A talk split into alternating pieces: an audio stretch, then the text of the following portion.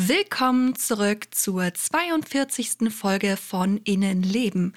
Ich freue mich, dass ihr auch dieses Mal wieder mit dabei seid. Heute möchte ich mir gemeinsam mit euch wieder einmal eine bestimmte psychische Störung anschauen, und zwar die Schizophrenie. Im allgemeinen Sprachgebrauch wird das Wort Schizophrenie leider oft ziemlich unpassend benutzt, zum Beispiel wenn jemand sich widersprüchlich verhält oder man ihm nachsagt, dass er zwei Persönlichkeiten hat.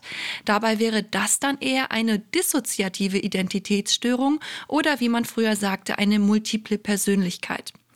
Gerade weil in diesem Bereich häufig noch ziemlich viele falsche Annahmen im Umlauf sind, möchte ich heute mal genauer erklären, was genau Schizophrenie ist. Und damit komme ich auch wieder mal dem Wunsch meiner Unterstützerinnen und Unterstützer bei www.patreon.com slash Innenleben nach, die auch für dieses Thema abgestimmt haben, weil sie mehr darüber hören wollen. An dieser Stelle vielen lieben Dank an die Menschen, die mir dort folgen und mich darin bestärken, diesen Podcast weiterzumachen. Und herzlich willkommen an dieser Stelle an meinen neuesten Unterstützer Stefan. Ich freue mich, dass du mit dabei bist. Wenn auch ihr die Themen des Podcasts mitbestimmen und Zugriff auf zusätzliche Inhalte haben wollt, dann schaut doch auch mal auf Patreon vorbei.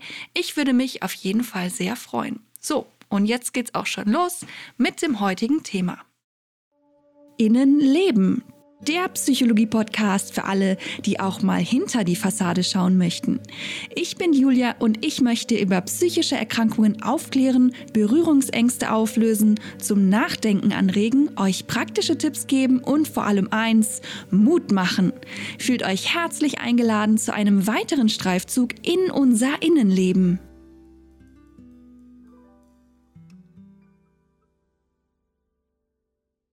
Die Schizophrenie ist eine psychische Störung, die zur Gruppe der Psychosen gehört.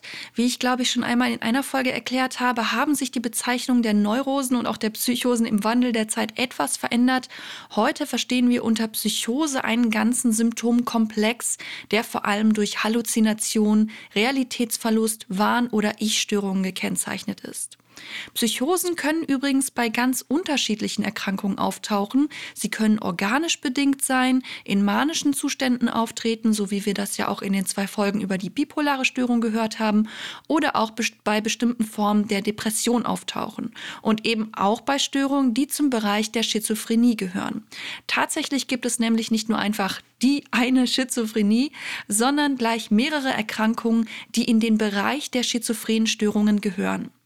Wie ihr wisst, wird ja immer schön brav versucht, die verschiedenen Krankheitsbilder irgendwie voneinander abzugrenzen und zu kategorisieren und dann in Katalogen genauer zu beschreiben.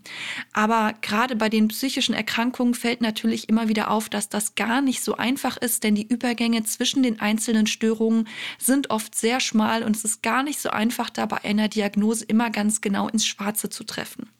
Aber schauen wir uns die schizophrenen Krankheitsbilder besser mal genauer an, bevor ich doch wieder zu sehr abschweife.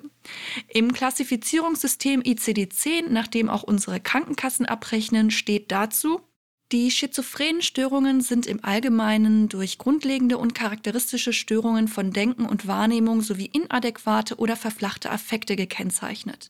Die Bewusstseinsklarheit und intellektuellen Fähigkeiten sind in der Regel nicht beeinträchtigt, obwohl sich im Laufe der Zeit gewisse kognitive Defizite entwickeln können. Die wichtigsten psychopathologischen Phänomene sind Gedankenlautwerden, Gedankeneingebung oder Gedankenentzug, Gedankenausbreitung, Wahnwahrnehmung, Kontrollwahn, Beeinflussungswahn oder das Gefühl des Gemachten, Stimmen, die in der dritten Person den Patienten kommentieren oder über ihn sprechen, Denkstörungen und Negativsymptome. Der Verlauf der schizophrenen Störungen kann entweder kontinuierlich, episodisch mit zunehmenden oder stabilen Defiziten sein oder es können eine oder mehrere Episoden mit vollständiger oder unvollständiger Remission auftreten. So, und jetzt versuche ich das Ganze mal etwas verständlicher zu formulieren. Schizophrene Störungen äußern sich vor allem durch eine veränderte Wahrnehmung oder ein verändertes Denken der Betroffenen. Auch die Gefühlswelt ist davon betroffen. In der Regel ist das logische Denken aber nicht eingeschränkt, wobei es schon passieren kann, dass das im Laufe der Krankheit schon auch passieren kann und man sich zum Beispiel schlechter konzentrieren kann. Wie gesagt, auch bei diesen Erkrankungen ist natürlich alles bei jedem Menschen sehr individuell. Zu den häufigsten Symptomen gehören Realitätsverlust, Wahnvorstellungen, vor allem Verfolgungswahn, Stimmen hören, stark schwankende Stimmungen, Konzentrationsprobleme, Halluzinationen und noch ein paar andere, auf die ich später noch näher eingehen möchte. Der Verlauf der Erkrankung kann sehr unterschiedlich sein. Manche Betroffene haben permanente Beschwerden, bei anderen treten die Symptome eher in Schüben auf und es kann eben auch wieder wiederkehren, obwohl es einem zwischendurch wieder besser ging. Also ja, sehr, sehr individuell. Mit einer niedrigen Intelligenz hat das Ganze aber nichts zu tun, auch wenn das von außen betrachtet manchmal so wirken kann. In einer akuten Phase können Betroffene sich zwar völlig unsinnig verhalten, aber das kommt eben vor allem durch Fehlwahrnehmungen und Fehlinterpretationen der Umwelt zustande und nicht durch fehlende Intelligenz. Auch bei den schizophrenen Erkrankungen ist es übrigens sehr häufig so, dass die Betroffenen zusätzlich noch andere psychische Erkrankungen haben, vor allem eine Depression oder Sucht. Außerdem konsumieren sehr viele junge Patientinnen und Patienten Cannabis und tatsächlich sprechen auch einige wissenschaftliche Erkenntnisse dafür, dass der Konsum gerade bei sehr jungen Menschen Schizophrenie auslösen oder zumindest begünstigen kann, wenn vielleicht schon eine erbliche Belastung da ist. Weil das Ganze aber noch nicht so sicher belegbar ist, wird zumindest empfohlen, dass man auf den Konsum verzichten sollte, wenn man schon einmal psychotische Symptome erlebt hat oder vielleicht sogar schon Fälle von Schizophrenie in der Familie bekannt sind. Übrigens sind etwa 0,2 bis 0,7 Prozent der Bevölkerung von Schizophrenie betroffen, und zwar Frauen und Männer in etwa zu gleichen Teilen. Diese Zahlen sind aber natürlich je nach Quelle sehr unterschiedlich. Ich denke, man kann aber schon sagen, dass diese Erkrankung eher selten ist. Thank you.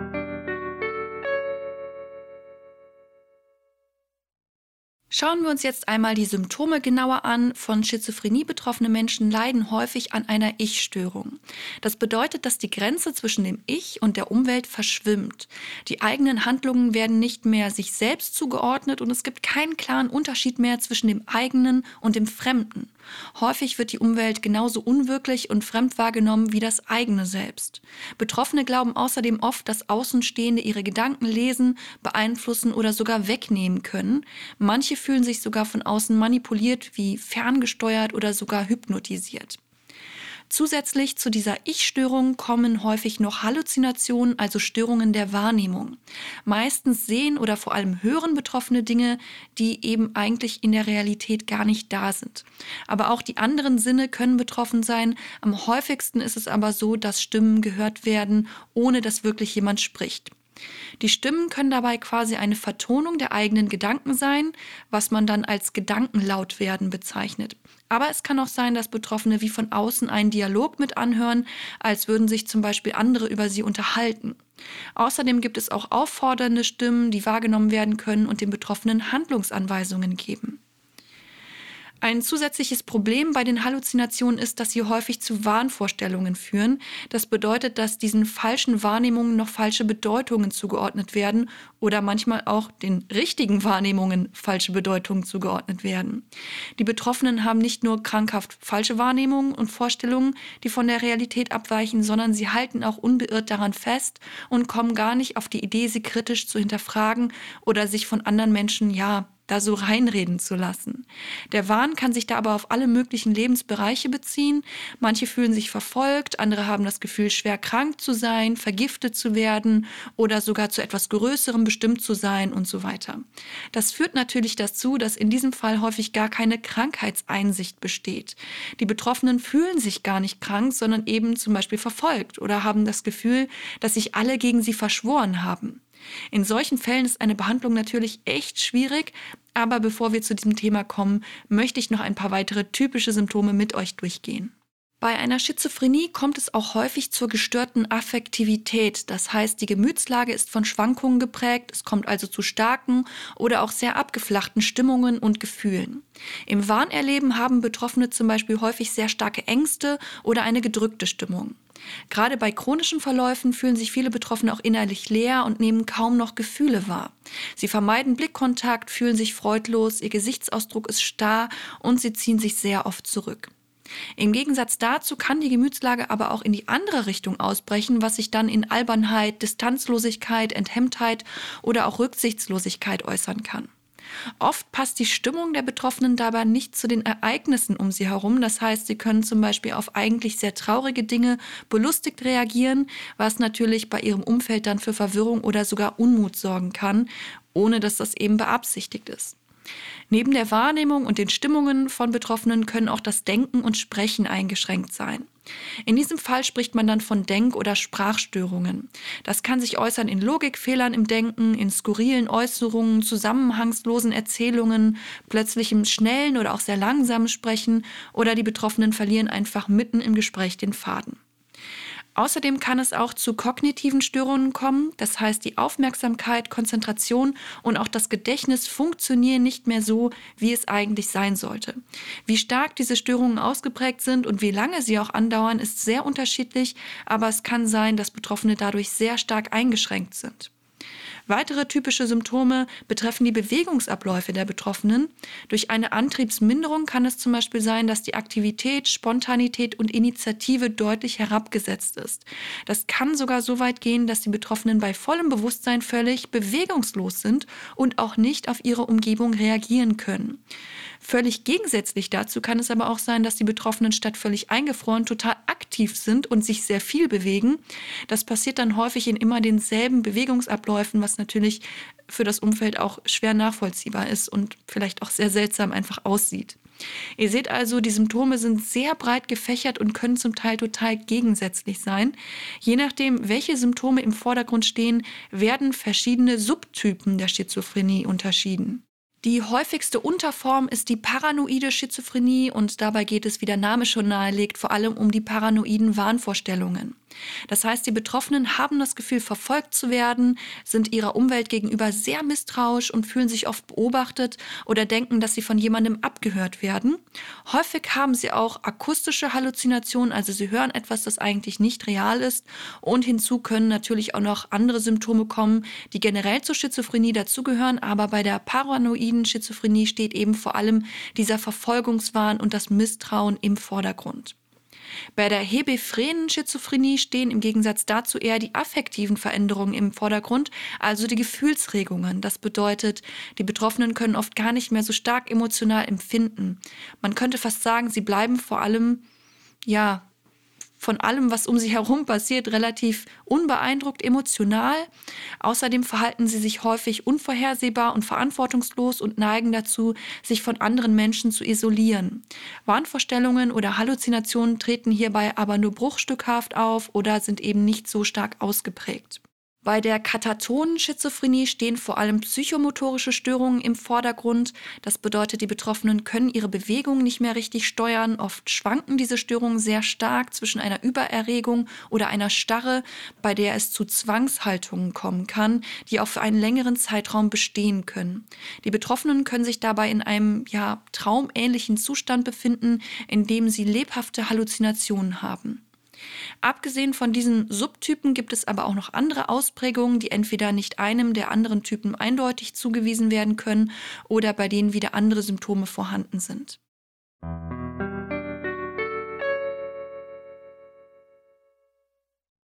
Um eine Schizophrenie diagnostizieren zu können, müssen erst einmal alle möglichen körperlichen Ursachen ausgeschlossen werden. Dafür ist eine umfangreiche körperliche und neurologische Untersuchung nötig, bei der vor allem andere Gründe wie zum Beispiel Epilepsie, Hirntumore oder Infektionen des Gehirns, aber zum Beispiel auch ein Schüttelhirntrauma ausgeschlossen werden können. Auch die Einwirkung von Rauschmitteln muss man dabei in Erwägung ziehen und eben ausschließen können. Danach gilt es dann noch genauer zu verstehen, welche Symptome vorhanden sind und welche anderen Diagnosen noch möglich wären. Wenn die Diagnose dann feststeht, sollte ein therapeutisches Konzept erarbeitet werden. Das Ziel sollte dabei sein, dass die betroffene Person ein selbstständiges Leben führen kann und natürlich, dass die Symptome gelindert werden oder sogar komplett verschwinden. Erreicht wird das meistens mit einer Mischung aus einer medikamentösen Therapie, Psychotherapie und zusätzlichen Verfahren wie zum Beispiel Ergotherapie, Soziotherapie und so weiter. Am Anfang ist es oft sinnvoll, sich stationär behandeln zu lassen, weil dabei die medikamentöse Behandlung gut überwacht werden kann. Eingesetzt werden vor allem Neuroleptika, die die psychotischen Zustände abmildern sollen, indem sie verschiedene Neurotransmitter in bestimmten Gehirnregionen beeinflussen. Dadurch werden psychotische Zustände unterdrückt und die Aufnahme von Innen- und Außenreizen wird gehemmt. Das kann allerdings auch dazu führen, dass die Intensität aller, also auch der realen Wahrnehmungen verringert wird und viele Patienten fühlen sich dann so, ja, wie von der Außenwelt abgeschirmt. Deswegen ist es wichtig, das gut mit einem Psychiater zusammen zu besprechen und da gut zusammenzuarbeiten und zu schauen, welches Medikament oder vielleicht auch welche Kombination von Medikamenten am besten hilft und natürlich möglichst wenig unangenehme Nebenwirkungen hat. Was natürlich außerdem besonders wichtig ist, ist die Mitarbeit des betroffenen Menschen. Der Patient oder die Patientin sollte sich gut aufgehoben, ernst genommen und verstanden fühlen und dem Psychiater oder der Psychiaterin vertrauen können. Gerade bei dieser Erkrankung ist das oft gar nicht so einfach und erst recht nicht selbstverständlich. Dabei ist es natürlich sehr wichtig, dass genug Vertrauen da ist, der Betroffene die Behandlung annimmt und natürlich auch die Medikamente regelmäßig und entsprechend der Anweisungen einnimmt. Natürlich ist Vertrauen auch für die psychotherapeutische Behandlung sehr wichtig. In der Therapie geht es dann vor allem darum, die eigene Krankheit zu verstehen, das Krankheitserleben zu verarbeiten, individuelle Lebensprobleme zu bewältigen und die Wirklichkeit zu erkennen und mit ihr eben zurechtzukommen. Im weiteren Verlauf geht es dann natürlich auch darum, Rückfälle zu vermeiden. In der Soziotherapie geht es dann außerdem darum, dass die Patientinnen und Patienten verlorene Fähigkeiten wiedererlernen. Was leider außerdem noch nötig sein kann, ist eine kognitive Rehabilitation. Einige Betroffene leiden ja noch nach den psychotischen Symptomen darunter, dass sie ja nach wie vor so kognitive Einschränkungen haben. Das heißt, sie können sich vielleicht nicht mehr so gut konzentrieren oder auch planen und erinnern. Um diese Fähigkeiten wieder zu trainieren, gibt es vor allem computergestützte Trainings, die zum Beispiel auch mit verhaltenstherapeutischen Maßnahmen kombiniert werden können. Wenn die kognitiven Fähigkeiten wieder verbessert sind, hilft das auch enorm bei der Krankheitseinsicht und dass Medikamente verantwortungsbewusst eingesetzt werden. Auch für die Beziehungsfähigkeit und natürlich auch für die berufliche Laufbahn ist eine kognitive Rehabilitation sehr, sehr hilfreich. Zusätzlich können Betroffene natürlich noch an sozialen Kompetenztrainings teilnehmen, in denen auch die verbale Kommunikation und andere soziale Fähigkeiten wieder verbessert werden. Eine Ergotherapie kann außerdem dabei helfen, die Betroffenen wieder zum selbstständigen Handeln anzuregen und Selbstvertrauen aufzubauen. Was ich sehr wichtig finde zu erwähnen, ist, dass es wirklich Sinn macht, sich bei dieser Erkrankung nicht nur auf Medikamente oder eine bestimmte Therapie zu fokussieren, sondern eben von mehreren Seiten zu arbeiten. Für manche Betroffene kann es auch sehr hilfreich sein, für eine Zeit in einer betreuten Wohngruppe zu leben oder zusätzlich Dienste wie eine ambulante Sozialpsychiatrie oder sowas in Anspruch zu nehmen. Und wie ihr sicher schon mitbekommen habt, muss ich ja immer wieder noch betonen, dass all diese Hilfen und Unterstützungen nichts damit zu tun haben, dass die betroffene Person irgendwie schwach ist oder verrückt oder sonst irgendwas. Eine psychische Erkrankung ist eben eine Krankheit. Das sucht sich niemand aus. Da kann die Person selbst überhaupt nichts dafür. Und es ist total toll, wenn man es schafft, sich Hilfe zu holen. Auch wenn ihr Bedenken habt, Ärzten nicht vertraut, Kliniken gruselig findet oder der Meinung seid, dass Therapie nur Quatsch ist, weil die Eltern oder Großeltern das auch schon immer so gesagt haben, bitte probiert es zumindest aus, wenn ihr das Gefühl habt, eine psychische Erkrankung zu haben. Es ist immer am besten, wenn man so früh wie möglich etwas dagegen tut, sich beraten lässt, die eigenen Bedenken und Beobachtungen bei den Hausärzten oder bei der Neurologin anspricht und dann nach Lösungen sucht. Natürlich müsst ihr nicht bei einer Ärztin oder einem Therapeuten bleiben, bei denen ihr euch nicht so gut aufgehoben fühlt. Bitte denkt daran, dass nicht alle Ärzte und Therapeutinnen gleich sind und auch nicht jede Klinik auf dieselbe Art und Weise arbeitet. Wir sind alle keine Maschinen und was der einen Patientin vielleicht gut tut, ist für den anderen Patienten vielleicht gar nicht passend. Gebt euch die Chance, Verschiedenes auszuprobieren und gebt auf keinen Fall auf.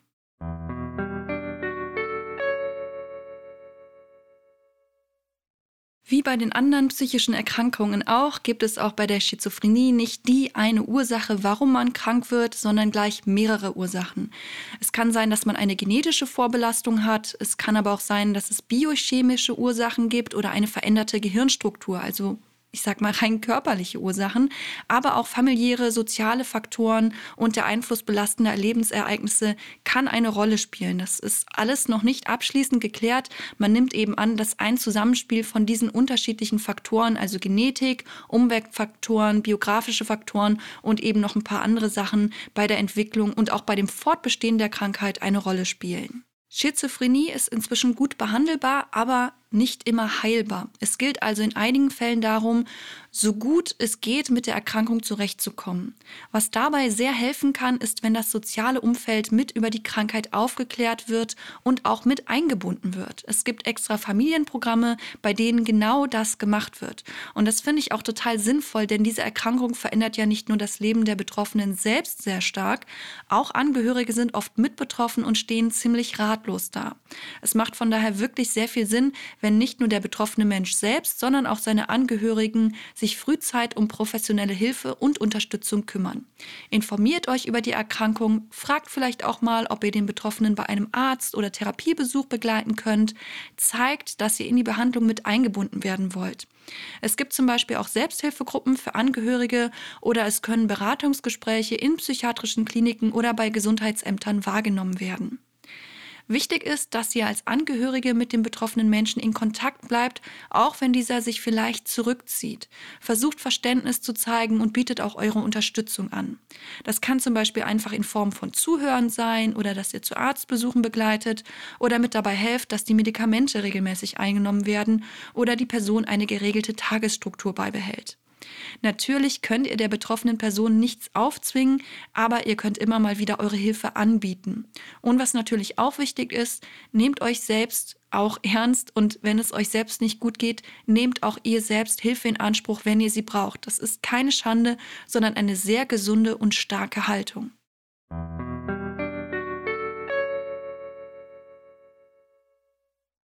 Bis hierher war diese Folge ja ziemlich theoretisch und ja, ihr könnt es euch sicher denken, das liegt natürlich vor allem daran, dass ich selbst sehr wenig Erfahrung mit Erkrankungen aus diesem Bereich habe. Ich selber leide nicht unter einer Schizophrenie und deswegen ist es natürlich für mich auch schwierig, da aus eigenen Erfahrungen zu sprechen. Ich habe mich aber natürlich schon hier und da mal mit Menschen unterhalten, die psychotische Zustände erlebt haben oder habe mir Erfahrungsberichte durchgelesen oder auch angehört. Aber natürlich ist das nicht dasselbe wie eben selbst einmal zu erleben, wie sich Schizophrenie anfühlt oder zumindest als Angehöriger auch zu erleben und zu beobachten, wie sich ein betroffener Mensch so verhält. Von daher kann ich an dieser Stelle keine eigenen Erfahrungen mit einbringen.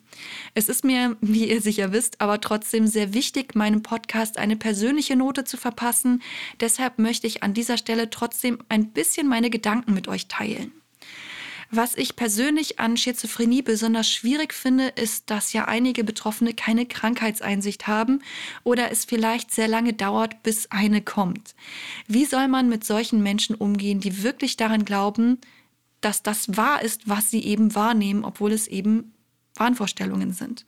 Was sollen wir tun mit jemandem, der glaubt, ja, von der Mafia verfolgt zu werden, zu Größerem bestimmt zu sein oder abgehört zu werden oder ähm, ja, der das Gefühl hat, niemandem mehr vertrauen zu können. Wie sollen wir jemanden behandeln, der nicht glaubt, eine Behandlung zu brauchen? Bei einer Therapie muss man ja schon zur Mitarbeit bereit sein und dazu kann man natürlich niemanden zwingen. Und trotzdem ist es natürlich schade, wenn man jemandem dabei zuschaut, wie es ihm nicht gut geht und wie er irgendwie mit sich und der Welt nicht zurechtkommt, aber ja, man ihn natürlich nicht zu einer Behandlung zwingen kann. Falls jemand gefährdet ist, sich selbst oder andere Menschen massiv zu schaden, wird er oder sie natürlich in eine geschützte Station der Psychiatrie gebracht. Schließlich möchten wir selbstschädigendes Verhalten oder sogar einen Selbstmord oder auch eine Straftat an anderen Menschen oder was auch immer vermeiden. Andererseits ist es natürlich auch nicht schön, wenn über den eigenen Kopf hinweg etwas entschieden wird und man quasi auf einer geschlossenen Station eingesperrt wird, denn genau so kann sich das anfühlen. Ich war ja leider selbst schon einmal auf so einer Station und ich denke, es hat mir mehr geschadet als genützt, aber das ist eben auch wieder super individuell. Manchen Menschen retten solche Stationen auch das Leben. Und wenn ihr das Gefühl habt, dass jemand eben stark gefährdet ist, sich selbst und oder anderen Menschen wirklich massiv zu schaden, dann fühlt euch nicht schlecht oder schuldig, wenn ihr den Krankenwagen anruft und da euch Hilfe holt und jemanden einweisen lasst, auch wenn diese Person danach vielleicht auf euch sauer ist oder so. Aber es macht natürlich schon Sinn, da das Schlimmste zu vermeiden. Aber kommen wir zurück zu der Frage, ja, wie können wir am besten mit Menschen umgehen, die nicht das Gefühl haben, krank zu sein? Mich hat das schon lange immer wieder beschäftigt und ich habe mich tatsächlich mal umgeschaut und mit dieser Frage auseinandergesetzt und festgestellt, dass da noch echt viel Forschungsarbeit zu tun ist, um das wirklich gut beantworten zu können. Ein paar interessante Ansätze habe ich aber tatsächlich gefunden, leider ist mir dann aber auch aufgefallen, dass das jetzt völlig den Rahmen hier sprengen würde, am Ende dieser Folge jetzt noch dieses zusätzliche Thema komplett aufzumachen und zu behandeln. Ich habe mich da wirklich stundenlang in verschiedene Sachen reingelesen, weil mich das einfach so wahnsinnig interessiert hat und ich mich da eben näher mit auseinandersetzen wollte. Und ich denke mir, vielleicht interessiert das auch ein paar von euch so ein bisschen und deswegen habe ich mich dazu entschlossen, dafür eine kleine Extra-Folge oder ja, so einen Ausschnitt, so eine Aufnahme auf Patreon zur Verfügung zu stellen. Falls euch das Thema also interessiert, könnt ihr euch das auf www.patreon.com slash Innenleben anhören und bei dieser Gelegenheit gleich mal schauen, was es da sonst noch so für Inhalte gibt, die ich über die letzten Monate so zusammengestellt habe. Wie gesagt, ich spreche dann vor allem über eben die Krankheitseinsicht und was es für Möglichkeiten gibt, damit umzugehen und was es da so für Erkenntnisse bisher gibt. Wenn euch das interessiert, dann schaut mal bei Patreon vorbei. Das bedeutet übrigens nicht, dass ihr irgendwie für immer irgendwelche Verpflichtungen eingeht. Ihr könnt da einmalig einsteigen und euch eben das anhören, was euch interessiert, was ich dort zur Verfügung stelle und dann auch einfach wieder austreten und das war's für euch. Also Fühlt euch nicht dazu verpflichtet, aber wie gesagt, wenn es euch interessiert, schaut gerne mal rein oder vielmehr hört gerne mal rein.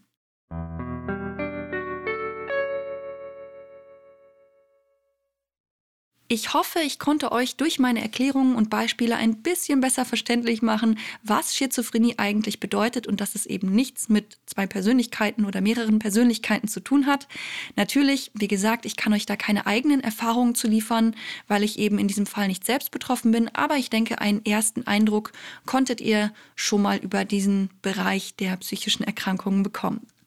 Wenn ihr auf dem Laufenden bleiben wollt, was meinen Podcast angeht, dann findet ihr mich bei Instagram unter innenleben.podcast und ihr könnt mich auch per Mail erreichen unter innenlebenpodcast.gmx.de.